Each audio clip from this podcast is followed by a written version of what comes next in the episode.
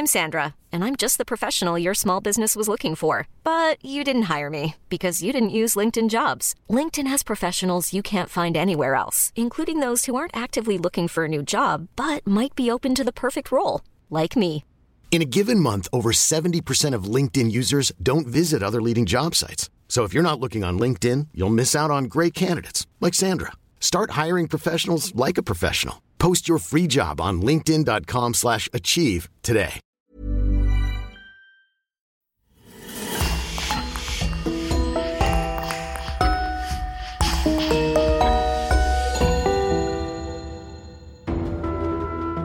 Bonjour et bienvenue pour une nouvelle affaire criminelle. Un grand merci à nos abonnés VIP sur lecoinducrime.com. Audrey Vasseur, Eric Bauer, Virginie, Jean Herry, Marine Bonnemère et Sophia. C'est grâce à eux que nous pouvons vous proposer des épisodes inédits. N'oubliez pas que vous pouvez aussi simplement et rapidement débloquer des dizaines d'épisodes inédits en vous abonnant directement sur Apple Podcast.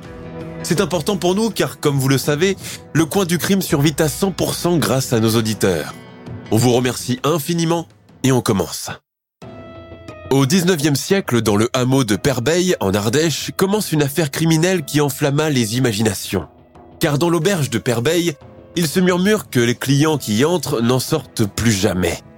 Voyageurs détroussés, tués et inhumés dans le plus grand secret sont les éléments phares de cette affaire judiciaire qui ne sera plus connue que sous les crimes de l'auberge rouge.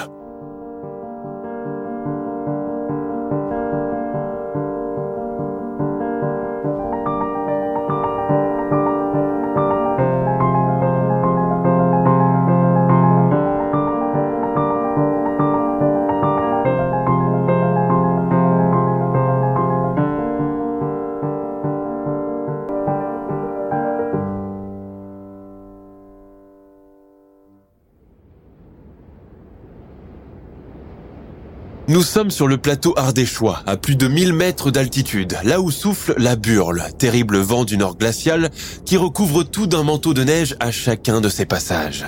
D'ailleurs, dans le pays, on dit pour blaguer qu'il y a 9 mois d'hiver et 3 mois d'enfer. Le 12 octobre 1831, un vieux maquignon, du nom de Jean-Antoine Enjolras, quitte sa ferme de la Fagette en Haute-Loire et s'en va à pied jusqu'à Saint-Cyrgue en montagne pour se rendre dans une foire aux bestiaux. Le but de ce voyage est l'acquisition d'une génisse en vue d'une future reproduction. Sur place, Enjolras fait le tour de la foire, rencontre d'anciennes connaissances avec lesquelles il discute pendant des heures. Durant une bonne partie de la journée, il s'arrête devant chaque stand, marchant à gauche à droite, puis finit par fixer son choix et s'entendre sur un prix pour acheter la bête. Son achat effectué, il rentre finalement chez lui, toujours à pied, avec sa génisse tirée au bout d'une corde. Il va lui falloir faire encore 22 km dans le sens inverse, une chose tout à fait banale pour cette époque où les gens de la campagne marchent beaucoup. Il est environ 18 heures, la nuit est déjà tombée, et le père Enjolras sent qu'il n'a plus la même énergie que ce matin. D'autant plus qu'il sent son estomac gargouiller furieusement. Pour couronner le tout, il est aux prises avec la jeune vache indisciplinée qui se plante au milieu de la route et refuse de lui obéir et d'avancer. Le paysan se met en colère, jure, s'empare de son bâton et commence à lui battre les reins, essayant tant bien que mal de lui faire changer d'avis. À ce rythme, il n'est pas prêt de rentrer de sitôt. D'autant plus que la fagette est encore très loin et qu'il lui sera difficile de continuer la marche en pleine nuit, qui plus est, flanqué de l'animal capricieux. Par bonheur, il finit par apercevoir une lumière au loin. Avec un peu de chance, cela pourrait être une auberge. Effectivement, c'en est une. Le vieillard se sent soulagé. Il pourra dîner, avoir un lit et confier la génisse au palefrenier, même s'il devra payer pour une mesure de foin alors que ce n'était pas dans ses plans. Cette éventualité le met tout de suite en rogne et il s'arrête pendant un moment pour tâter sa bourse enfouie dans sa poitrine.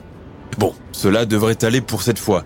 Mais l'animal n'est pas encore arrivé à destination qu'il commence déjà à lui coûter de l'argent.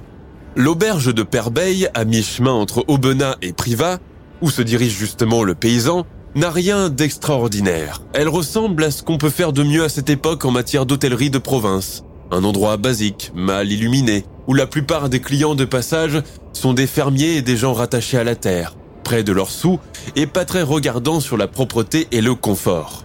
Cela tombe bien, c'est précisément le cas du père Enjolras. L'auberge est constituée d'une ferme rattachée à un bâtiment qui sert de salle à manger et d'hôtel, tandis que les écuries et les dépendances sont situées derrière.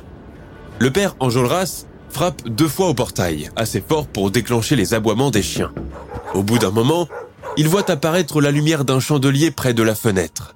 Puis il entend une voix d'homme crier ⁇ C'est pourquoi? C'est bien une auberge ici ?⁇ Oui, qu'est-ce qu'il vous faut? Un lit pour dormir cette nuit et un peu de foin pour ma bête. Attendez un instant, je viens vous ouvrir.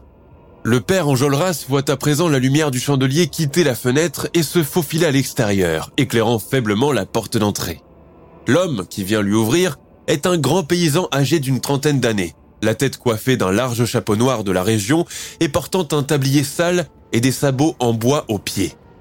Il est accompagné d'un jeune homme basané, qui ne dit pas un mot et qui doit être un domestique. Pétiche, va donc conduire cette vache à l'étable et donne-lui une mesure de ce foin qu'on vient de rentrer. Plus vite que ça ordonne-t-il.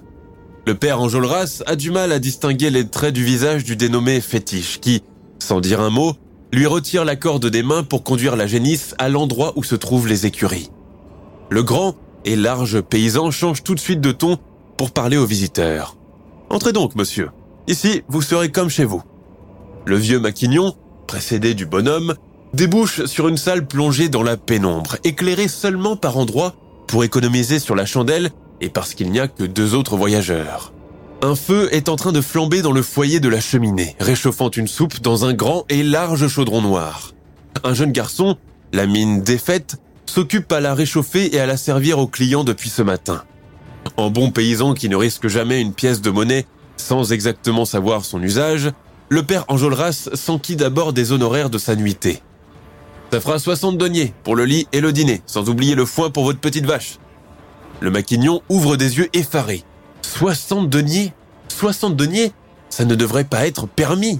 Il essaye de marchander, mais l'aubergiste reste imperturbable, assurant que leurs tarifs sont fixes. N'ayant pas vraiment le choix, Enjolras se retourne, sort la petite bourse dissimulée à l'intérieur de sa chemise, prend la somme demandée et la jette presque au nez du gérant, qui la fait aussitôt disparaître dans un tiroir avant de fermer à double tour. Il va ensuite s'attabler, gémissant à cause de ses genoux engourdis et du choc du prix. Un instant après arrive le jeune garçon préposé à la soupe, âgé d'à peine 12 ans, qui lui sert un ragoût de pommes de terre et de choux agrémenté d'un bout de lard, ainsi que de deux morceaux de pain et de l'eau à discrétion.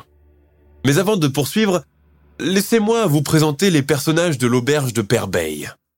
Il y a d'abord Pierre et Marie Martin, couple d'aubergistes ardéchois anciens fermiers pauvres, devenus depuis quelques années les heureux propriétaires de l'auberge de Perbeil. Le couple a trois filles, toutes déjà grandes, mariées et installées un peu partout dans la région chez les familles de leurs conjoints. Ils vivent avec leur domestique Jean Rochette, surnommé Fétiche, et leur neveu André Martin, fils d'un des frères de Pierre, le même qui a servi la soupe à Enjolras. Enfin, il y a Louis Galland, ancien palefrenier reconverti en gérant et qui secondent maintenant les Martins dans la gestion de leurs affaires.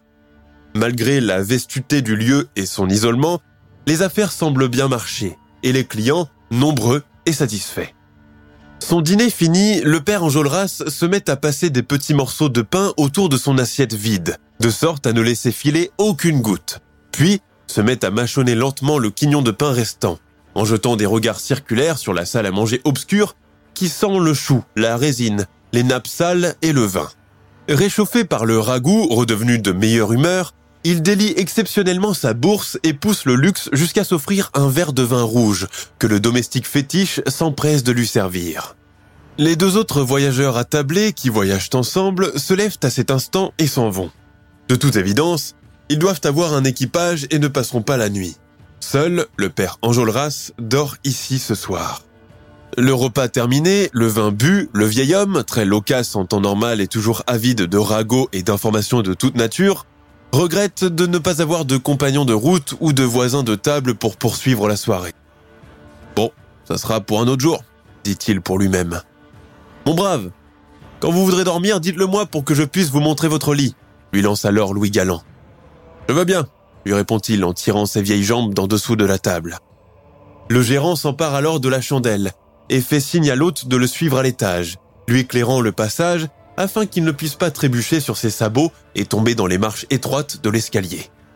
À partir de ce moment, le maquignon Jean-Antoine Enjolras ne donnera plus aucune nouvelle de lui. Deux semaines plus tard, nous sommes le 26 octobre 1831 et deux pêcheurs arrivent sur les berges de la rivière de l'Allier, située à environ 10 km du centre de Perbeil et dont les eaux regorgent de poissons d'eau douce comme la carpe, le gardon et les pinoches. Les deux hommes s'installent, attrapent leur canne à pêche et jettent leur leurre. Ils attendent en silence. Autour, pas âme qui vive. Les troupeaux et les bergers sont tous déjà rentrés et dans ce coin reculé, il n'y a pas vraiment de mouvement intense. Il ne fait pas tout à fait nuit, mais la soirée est en train de s'installer doucement en ce mois d'octobre, amenant avec elle ses premières fraîcheurs. Soudain, l'un des deux acolytes fronce les sourcils et croit apercevoir à quelques pas une forme. Il donne un coup de coude à son ami. Jeannot, tu vois là-bas? Je vois rien. Mais si, regarde bien. Mais dis donc, tu as raison aussi. Allons-y voir ce que c'est. Oh non, non, j'ose pas. Debout, tu discutes point, on y va. La masse sombre semble inerte, flottant lentement proche de la berge. Les deux hommes avancent vers elle à petits pas, intrigués, ne sachant pas exactement de quoi il s'agit. Ils pensent d'abord à un animal mort, quelques moutons retrouvés piégés et à moitié dévorés par un loup, abandonnés là jusqu'au retour de la meute. Mais ils se trompent, car ce qu'ils découvrent les pétrifie. Il s'agit d'un homme, un homme mort. Il faut aller chercher les gardes, dit le Jeannot en tirant sur la manche de son ami, sous le choc. Le jour suivant, cette signalisation, les gardes nationaux, accompagnés du juge de paix du parquet de Clermont-Ferrand, maître Étienne Filia Duclos, arrivent sur les lieux. Ils découvrent qu'il s'agit d'un certain Jean-Antoine Enjolras, 72 ans, que ses neveux cherchent depuis une dizaine de jours, plus précisément depuis le 12 octobre 1831, jour où il a quitté sa ferme de la Fagette pour se rendre à une foire aux bestiaux à Saint-Cyrgue-en-Montagne. Les premières constatations attestent que le vieux paysan a dû chuter accidentellement du promontoire qui surplombe la rivière. Pourtant, à y regarder de plus près, son corps présente des blessures bien suspectes.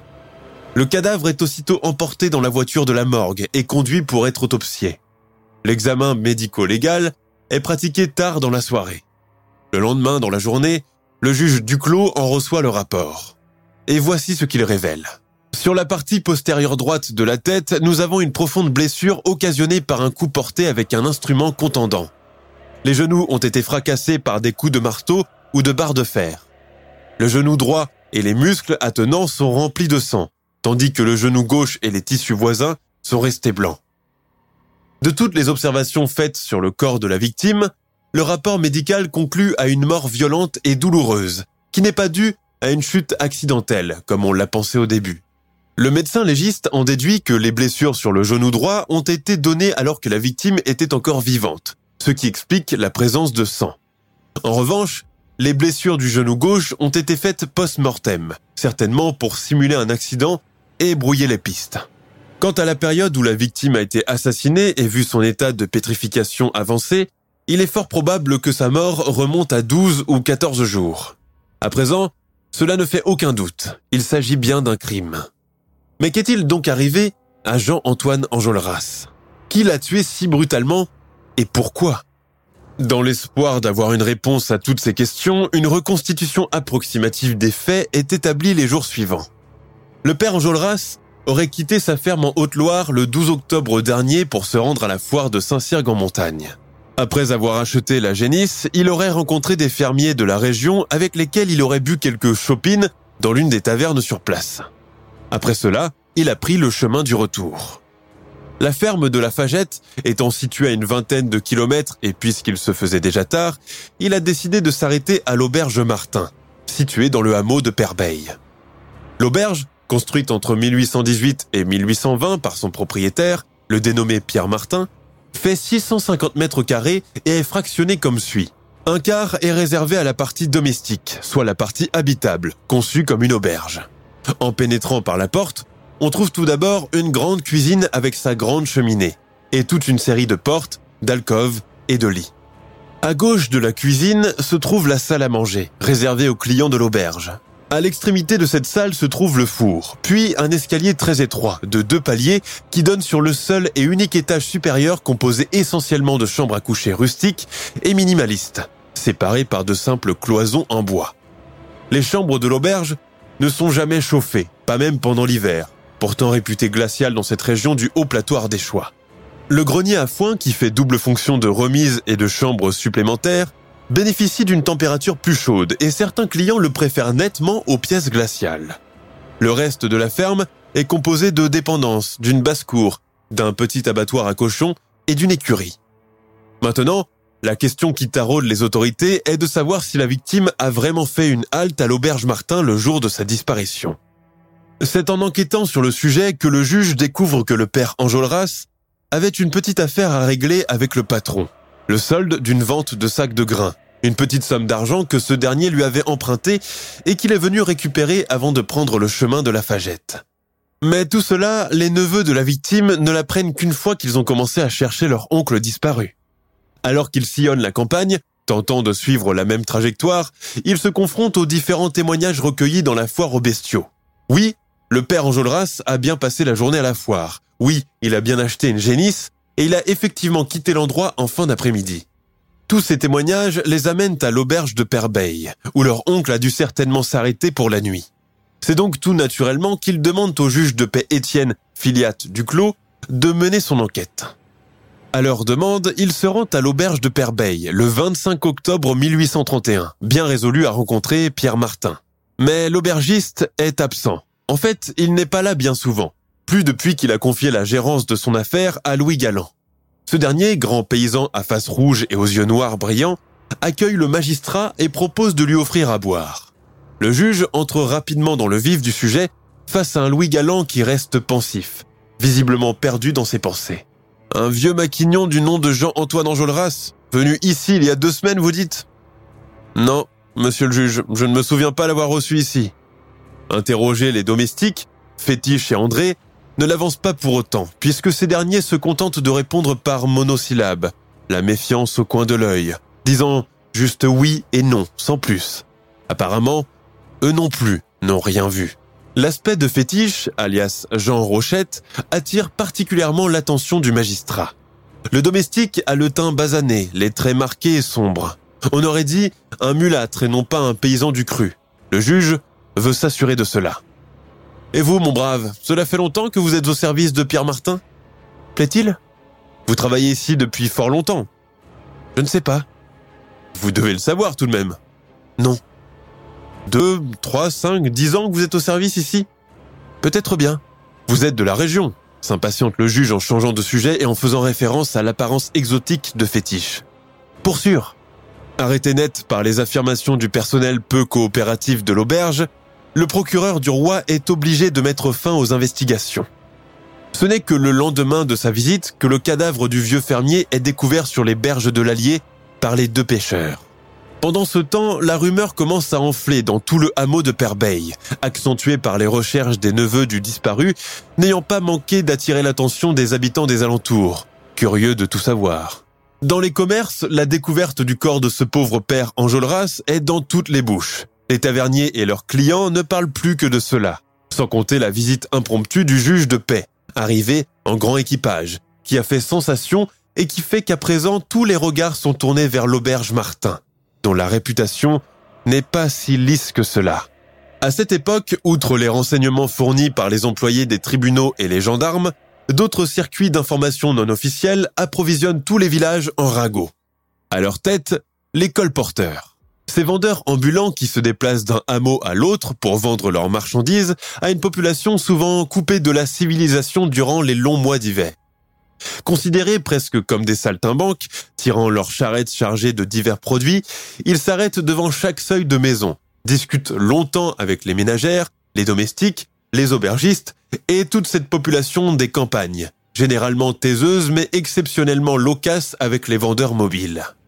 C'est ainsi qu'ils sont devenus au fil du temps une source d'information intarissable. Quand la nouvelle de la mort du père Enjolras s'est révélée, Pire, une mort aux allures de crapuleux assassinat, cela devient le sujet de l'heure, celui qui fait jaser tout le monde et occupe tous les esprits. Et c'est tout naturellement que tous ont le regard tourné vers l'auberge de Perbeil et ses habitants qui se montrent vraiment peu coopératifs. Pierre Martin n'est pas un homme commode. On le décrit de tempérament sanguin, difficile et intransigeant. Né dans une modeste famille d'agriculteurs de la région, il est réputé pour être ambitieux et ne reculant jamais devant ce qu'il désire. En 1808, à Chaboursaille, il rencontre Marie Brace, ou Bresse, selon l'orthographe, fille de tavernier, qu'il épouse par amour. Le jeune couple part s'installer dans le hameau de Perbeil, où le père de Marie, Louis Brace, travaille en tant qu'intendant dans la ferme d'un riche paysan. Pierre Martin donne un coup de main à son beau-père pendant quelque temps. D'esprit vif et pratique et poursuivant ses ambitions, Pierre érige sur ce terrain même une maison pour sa famille, à laquelle s'ajoute par la suite une auberge et des écuries. À partir de ce moment, les affaires se mettent à marcher. Grâce à cela, Martin a une rente annuelle de 2000 francs de l'époque, sans compter les capitaux constitués de dots importantes pour ses filles en âge de se marier.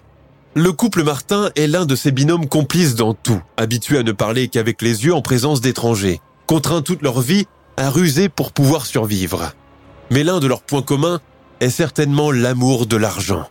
À la vue de pièces en or et de billets de banque, ils seraient prêts à vendre père et mère, devenant aussitôt obséquieux avec le plus offrant et négligeant aussitôt celui qui n'offre pas assez. Sur le plateau, la grande majorité des familles sont pauvres et ont du mal à joindre les deux bouts, et ce, même si elle travaille dur. Pierre Martin et sa famille se distinguent du reste de la population, puisqu'ils ont le choix de ne pas travailler pour vivre, eux.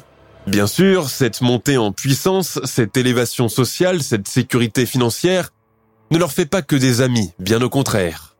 Les ennemis de Martin sont d'ailleurs nombreux. Mais comment diable a-t-il pu réussir en si peu de temps? s'interroge-t-il. La réponse est toute trouvée. En dépouillant les voyageurs de passage dans l'auberge, et en les assassinant, pardi. La mort de ce pauvre père Enjolras en est la preuve irréfutable. Dans la sous-préfecture de l'Argentière, le parquet décide de faire arrêter Pierre Martin, son neveu André Martin, et leur domestique Jean Rochette, dit Fétiche. Le 26 novembre 1831, les brigades de Montpesaté de Lanars, accompagnées de la police montée de Clermont-Ferrand, se réunissent pour organiser l'arrestation des trois prévenus. Ce déploiement de force est aussi une occasion de montrer au grand public la reprise en main du pouvoir par le monarque Louis-Philippe Ier, appelé aussi le roi citoyen.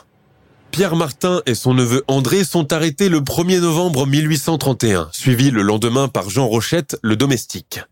L'arrestation des trois suspects donne libre cours au commérage.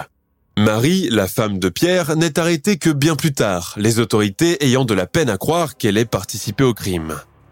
L'instruction ne manque pas de témoins et enflamme les esprits avec des récits peu crédibles et des gens évoquant plus d'une cinquantaine de disparus, sans compter les tentatives d'assassinat et de vol. Seulement, les autorités n'ont presque aucune preuve sous la main. Puis, se produit un événement. Claude Pagès, un habitant de la région, est sur son lit de mort, terrassé par une maladie incurable, lorsqu'il fait à sa famille et ses amis une révélation terrifiante.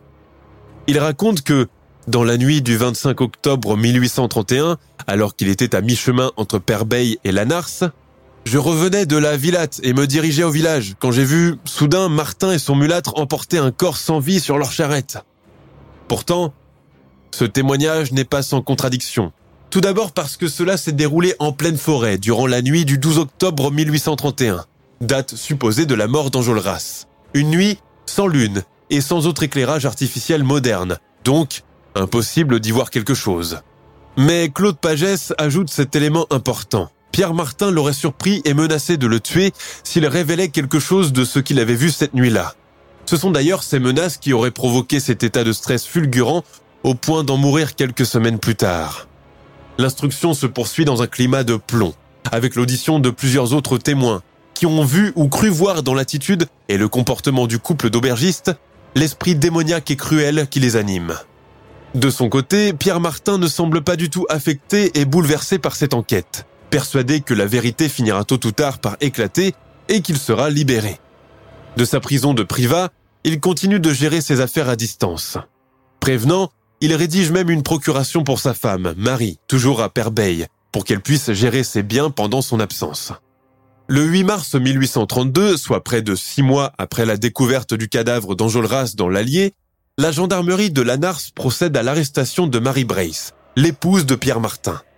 Pourtant, l'instruction ne comporte aucun élément nouveau, aucun nouvel indice. Seule la rumeur et les ragots persistants à propos des crimes commis à l'auberge oblige le juge Duclos à la faire arrêter. On raconte d'ailleurs que Marie Martin a tenté de soudoyer des témoins en sa faveur, mais qu'ils ont fini par la dénoncer.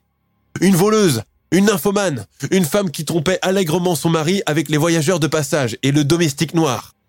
Voilà les termes qui la caractérisent et compromettent sa réputation. L'instruction s'appuie donc essentiellement sur les rumeurs. Durant 11 mois, de décembre 1831 à novembre 1832, pas moins de 110 témoins sont entendus, racontant souvent des récits un peu tirés par les cheveux qu'ils exagèrent au gré de leur passage devant le juge. L'accusation repose sur quatre points essentiels. Le parcours d'Enjolras, sa présence à l'auberge de Perbeil, le transport du cadavre et enfin l'examen légiste du corps. À part cela, aucune arme du crime ni aucun autre indice matériel ne sont retrouvés. De nombreux témoins affirment avoir rencontré Enjolras en chemin avec la génisse qu'il venait d'acheter. Quelqu'un lui aurait alors dit qu'il faisait nuit pour continuer jusqu'à sa ferme. Alors il aurait répondu qu'il comptait s'arrêter à l'auberge de Perbeil pour y passer la nuit. Et aussi parce qu'il avait des comptes à régler avec Pierre Martin. Des témoins jurent sur leur grand Dieu qu'ils l'ont vu entrer dans l'auberge à la tombée de la nuit. Trois autres clients auraient été présents la nuit du crime. Marie Armand, André Moulin et un certain Jean Renaud. Leur récit est confus. Marie Armand révèle aux gardes nationaux qu'elle était présente à l'auberge dans la nuit du 12 au 13 octobre 1831. Le couple d'aubergistes était là aussi, avec le neveu André et le domestique fétiche. André Moulin raconte, de son côté, qu'il a entendu des cris et des gémissements pendant cette nuit. Au matin, Marie Martin lui fait jurer de ne rien dire à personne de ce qu'il a pu voir, et qu'elle et son mari sont en route pour la ferme de la Fagette. Le témoignage posthume de Claude Pagès rapporté par ses amis, vient rejoindre ici l'énigme du corps transporté avec la dernière révélation d'André Moulin. Le rapport des docteurs légistes, qui ont examiné le corps d'Enjolras, prouve que le cadavre a bien été déplacé. Il faut rappeler ici que le métier de légiste n'existe pas encore dans sa forme actuelle. Il s'agit plutôt d'officiers de santé qui ont fait de vagues études de médecine. La médecine, en tant que science, n'en est qu'à ses balbutiements au début du 19e siècle. Et on peut dire la même chose sur la médecine légale. Cela dit, les deux médecins auraient été incapables de déterminer la cause du décès et encore moins d'en déterminer la date. Cela ne les a pas dissuadés pour autant d'affirmer que la victime a été tuée à la date du 12 ou 14 octobre 1831. En juin 1832, l'arrivée de nouveaux témoins ouvre la voie à de nouvelles investigations. Selon eux, il y aurait d'autres crimes non élucidés commis ces dernières années par le trio diabolique, Pierre et Marie Martin et leurs domestiques. Un ancien client de l'auberge, un certain Michel Hugon, raconte que sept ans auparavant, alors qu'il rentre de la foire du village de Jojac, il s'arrête sur le chemin à Perbeil. Après avoir bu quelques verres de vin, Michel Hugon confie à l'aubergiste qu'il n'a pas dépensé tout son argent à la foire. En quittant l'auberge pour rentrer chez lui, il est alors attaqué par derrière par Pierre Martin, qui se jette sur lui, armé d'une pioche. Hugon se défend comme il le peut de l'assaut de l'aubergiste. C'est à ce moment qu'arrive le domestique fétiche en criant à son maître de frapper plus fort. Pierre Martin relâche sa vigilance pendant quelques secondes, ce qui permet à Michel Hugon de prendre la fuite et sauver sa vie. Un autre client, Jean-Baptiste Bourteuil, raconte que le 1er septembre 1830 était un jour de foire à Longueuil. Sur place, il rencontre une vieille connaissance, Pierre Martin, accompagné par son neveu André et son domestique fétiche. Tous ensemble, ils se rendent dans une taverne où ils partagent plusieurs pichets. Soudain, André Martin et le domestique se lèvent et ordonnent à Bourteuil de leur donner l'argent qu'il a sur lui et avec lequel il compte acheter des moutons. Ce dernier, paniqué et ne comprenant pas ce revirement de situation, tente de sauter par la fenêtre pour leur échapper. Mais Fétiche, plus leste et plus rapide, le saisit par le cou et le jeune André Martin lui met un coup de couteau à la hanche, qui ne le blesse que superficiellement. De plus en plus effrayé, Jean-Baptiste Bourteuil n'a d'autre choix que de leur donner sa bourse, contenant la somme de 500 francs. Par crainte de représailles, il n'en parle à personne. Ce n'est que lors de l'arrestation des coupables qu'il trouve enfin le courage d'évoquer sa terrible expérience avec eux. Mais ce n'est pas tout. Pierre Martin, sa femme Marie et le domestique Jean Rochette sont également soupçonnés d'un crime commis en 1826 sur un jeune client originaire de Clermont-Ferrand. Une autre affaire, remontant à 1814, revient ainsi sur la table et concerne l'assassinat d'un marchand juif de Strasbourg qui portait sur lui une somme d'argent importante. À cela s'ajoutent les nombreux témoignages de gens qui ont passé auparavant la nuit dans le grenier à foin de l'auberge et qui ont entendu, pendant la nuit, des hurlements à vous glacer le sang. D'autres assurent avoir vu de leurs propres yeux Pierre Martin et Jean Rochette transportant un cadavre dans un tombereau tiré par un couple de bœufs. De toute évidence, l'ensemble des témoignages correspond à des gens ayant déjà passé une fois la nuit à l'auberge et entendu des cris suspects, qu'ils ont interprétés comme des tentatives d'assassinat. Pourtant, personne n'a osé aller voir ce qu'il se passait. Mais comment cela se fait-il que ces aubergistes, tellement assoiffés de sang, puissent laisser filer autant de témoins prêts à parler? L'explication la plus plausible est qu'ils sont suffisamment sûrs d'eux pour être convaincus que personne n'osera ouvrir la bouche pour les dénoncer aux autorités. De plus, les Martins et leurs domestiques jouissent d'une réputation terrible dans le département, et tout le monde, ou presque, les craint et évite de se confronter à eux, surtout à Pierre. La terreur suffit donc à imposer le silence. Cela semble faire l'affaire des aubergistes qui ne comptent plus faire marche arrière. Quand l'instruction est définitivement terminée, le 12 décembre 1832, l'horreur, à son apogée dans toute la région, à la seule évocation du nom de l'auberge de Perbeil, fait trembler dans les chaumières. Le 4 février 1833, soit près de deux ans après le début de l'affaire, l'acte d'accusation définitif est rédigé. Les trois suspects, Pierre Martin, Marie Martin et Jean Rochette, sont accusés du meurtre de Jean-Antoine Enjolras, ainsi que de tentatives d'assassinat sur les personnes de Michel Hugon, Jean-Baptiste Bourteuil et André Moulin et Jean Renaud. En tout cas, sur près d'une cinquantaine de cas, l'acte d'accusation ne retient finalement que deux meurtres, quatre tentatives d'assassinat et six vols. L'enquête menée jusqu'ici comporte tout de même plusieurs zones d'ombre, plusieurs trous dans les emplois du temps et a été bâclée à plusieurs reprises. Or, plus une enquête est bâclée et moins la vérité a des chances d'apparaître. À ceci s'ajoutent les détails farfelus, les récits truffés d'irrégularités et de contradictions. Les détails, effrayants à souhait, ont une dimension folklorique et permettent de personnifier cette auberge du haut plateau ardéchois dans son environnement, isolé et battu par la burle, comme l'antre de l'ogre ou la maison de la sorcière. La presse s'empare à son tour de l'affaire et en fait une littérature hebdomadaire, avec des illustrations monstrueuses montrant l'auberge Martin, entourée d'une meute de loups noirs et où la mort, symbolisée par un squelette armé d'une faux, plane sur le toit. L'affaire coïncide aussi avec le début d'une certaine presse à scandale, sensationnaliste et très portée sur les faits divers. Les illustrations réalisées pour les crimes de l'auberge de Perbeil sont représentées avec des titres d'où coule du sang. Bientôt, le commerce n'est plus connu que sous le surnom de l'auberge rouge, l'ossuaire, l'antre des monstres martins ou encore le coupe-gorge. La population se rabat sur cette presse dans l'attente du procès, autre grand événement qui fait aussi office de distraction morbide. Le procès des monstres de l'Auberge Rouge s'ouvre le mardi 18 juin 1833 aux assises de Privas, en Ardèche. Une foule importante, composée essentiellement de badauds venus de tous les coins du département, attendent avec impatience l'ouverture des grilles. Les bousculades sont fréquentes, tout le monde se pousse pour espérer entrer en premier dans l'enceinte du tribunal. Tous veulent surtout voir à quoi ressemblent les trois accusés. Après la lecture de l'acte d'accusation, le président du tribunal, Louis-Barthélemy Fornier de Closonne, conseiller juridique auprès de la Cour royale de Nîmes, donne le signal du commencement des interrogatoires des trois prévenus. Dans les cages qui leur servent de box, les époux Martin et le domestique Jean Rochette ne se disent rien et sont scrutés sous toutes les coutures par la foule. Pierre Martin, la mine imperturbable, une barbe de trois jours, le jabot de la chemise entourée d'un foulard rouge, évite le regard intrusif des curieux. Sa femme, coiffé d'un bonnet blanc et d'une robe en calicot noir, fixe ses chaussures en se frottant les doigts nerveusement. Enfin, Pierre Rochette, le bien nommé fétiche, attire à lui seul tous les regards, son aspect exotique, sa peau très brune ne manquant pas de laisser vaquer bien des imaginations. Beaucoup, induits en erreur, penseront longtemps à tort que Jean Rochette était un mulâtre originaire d'Amérique latine, alors qu'en vérité, il était de parents bien ardéchois, il l'a affirmé lui-même à plusieurs reprises. Le président oriente rapidement les débats vers la culpabilité des accusés.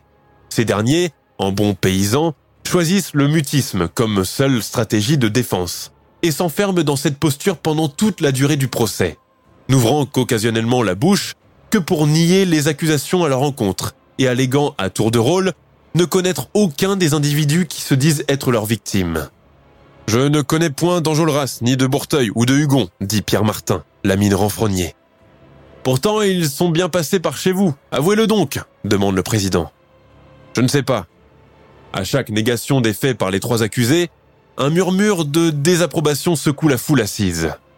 Pour que les membres du jury puissent se faire une idée du lieu des crimes, le président envoie un greffier, maître Serpollet, à l'auberge Martin pour qu'il puisse en donner une description réaliste. Le deuxième jour du procès, maître Serpollet arrive à la barre pour en parler en ces termes devant la cour. Un frisson s'empara de tous mes membres quand j'aperçus au milieu d'une plaine sans fin, dominant les montagnes de l'Ardèche, le logis des époux Martin. Mes peurs se sont accentuées quand j'ai pénétré dans leur auberge et dans la maison qu'ils habitaient à côté. Chaque coin, chaque place me paraissait être témoin d'un meurtre. Quelle horreur n'éprouvais-je pas en voyant cette table à laquelle venaient s'installer les trop confiants voyageurs, pour n'en sortir qu'après avoir été ébouillantés et massacrés. Cette cheminée d'une laideur épouvantable, où des gens affirment avoir vu dans une marmite cuire des membres humains en forme de ragoût. Dans cette maison diabolique, chaque pas conduit sur la trace d'un assassinat. Telles sont mes impressions qui sont restées de ce voyage que je ne voudrais, pour rien au monde, être amené à refaire un jour, Monsieur le Président. Le témoignage édifiant et rempli d'émotion du greffier produit l'effet escompté, et dans la foule, des petits cris de terreur sont poussés et des dames commencent déjà à se sentir mal. Les jurés sont profondément impressionnés par ce qu'ils viennent d'entendre. Les trois prévenus, quant à eux, restent complètement hermétiques à l'écoute du récit, ne cherchant même pas à le contredire ou à en modifier quelque chose. En début de soirée, un défilé incessant de témoins commence. 110 personnes témoignent, ce qui contribue à persuader le tribunal de la culpabilité des époux Martin et leur diabolique larbin. Et comme cela se produit toujours dans ce genre de situation, chacun y va de son détail sordide, plongeant l'auditoire dans un vrai conte d'horreur. Le 19 juin 1833, le président Fournier de Clauzonne évoque devant les jurés une série d'affaires déroulées à Perbeil sur une période de 20 ans, ceci dans le but de donner une idée de l'ambiance qui y régnait. C'est ainsi qu'arrive le tour d'un certain Vincent Boyer, exerçant en tant que ferblantier dans un petit village de la région. En septembre 1824, il a poussé la porte de l'auberge de Perbeil pour y passer la nuit. Une nuit à jamais gravée dans sa mémoire. Arrivé sur les lieux à la tombée du jour, je suis étonné par le discours inquisiteur de la femme Martin qui voulait absolument savoir si j'avais beaucoup d'argent sur moi. Devant son insistance qui me mettait de plus en plus mal à l'aise, je finis par lui donner les 40 deniers demandés avant qu'elle ne me fasse monter dans la chambre où je devais coucher. Et là, Boyer se souvient que les draps étaient propres, mais que le matelas était maculé de grandes traces de sang. Vers minuit, il entend frapper plusieurs fois à la porte de la chambre mitoyenne de la sienne, où dormait un voyageur à la belle allure qui avait attiré l'attention de tout le monde lors du repas du soir. Quelques instants plus tard, la porte s'ouvrit et un fracas effroyable s'est ensuivi. J'ai entendu des vociférations, puis un long râle d'homme, comme si on venait de l'égorger. Je n'ai pas réussi à fermer l'œil, et dès que le jour s'est levé, j'ai quitté les lieux sans motionner le tapage nocturne. Poursuit le ferblantier en tripotant nerveusement son chapeau qu'il tient dans les mains.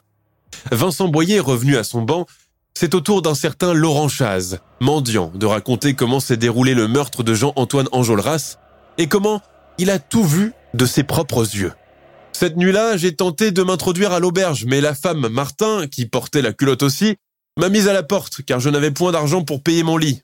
Alors je me suis caché dans les écuries pour profiter de la chaleur du foin. Au milieu de la nuit, je suis réveillé par un bruit de roues et de cris étouffés. En tendant la tête, j'ai aperçu l'aubergiste, accompagné de ce mulâtre, transportant un cadavre et le jetant à l'arrière de la charrette. Je les ai suivis de loin jusqu'à ce qu'ils arrivent à l'Allier pour jeter le cadavre dans la rivière. Voilà comment ça s'est passé. C'est la stricte vérité. Lors des derniers jours du procès, l'avocat du domestique Jean Rochette dit dans sa plaidoirie que son client a agi contre son gré, sous la coupe et la mauvaise influence de ses maîtres. Il reconnaît cependant et implicitement que Rochette, alias Fétiche, est un assassin, mais qu'il aurait agi autrement dans d'autres circonstances. Le verdict des trois accusés tombe le 25 juin 1833 et, à la grande surprise de l'auditoire, un seul chef d'accusation est retenu, celui du meurtre du père Enjolras. Le jugement rendu blanchit également le petit André Martin, neveu de Pierre. Quant aux époux Martin et Jean Rochette, ils sont condamnés à la guillotine. Incarcérés dans la prison de Privas, leur demande de grâce est rejetée par le roi Louis-Philippe. Avertis la veille de leur exécution, ils sont conduits à pied par les gendarmes jusqu'à l'auberge. Le voyage dure une journée et demie. Sur le trajet, des curieux et des badauds s'amassent le long des chemins pour insulter et jeter des cailloux aux condamnés. À Perbeil, une foule de 30 000 personnes est venue pour assister aux exécutions. Le lendemain, 2 octobre 1833, Marie Martin est la première à passer la tête sous le coup près de la guillotine, suivie de son mari et enfin du domestique qui aurait prononcé cette dernière phrase désespérée à l'adresse de la foule. Maudit maître, que m'avez-vous fait faire? Peu après la mort des Martins, une évaluation de leurs biens a été effectuée et on découvre qu'ils possédaient une fortune personnelle évaluée à 30 000 francs en or de l'époque, ce qui est assez important, environ 450 000 euros aujourd'hui. Peu après les exécutions, le dossier d'instruction a complètement disparu et n'a jamais été retrouvé. Par qui et pourquoi? On l'ignore. Au fil des ans, beaucoup d'historiens ont voulu rétablir la vérité sur ce qu'il s'est vraiment passé, et ils ont remonté le fil de l'enquête. Des doutes subsistent encore concernant la mort d'Enjolras, élément déclencheur de l'affaire. Deux films ont été adaptés de cette affaire. Le premier en 1951 avec Fernandel et le deuxième en 2007 avec Gérard Jugnot et Christian Clavier. L'auberge de Perbeil existe encore de nos jours, gardant encore les secrets de l'un des plus grands mythes de l'histoire criminelle française du 19e siècle.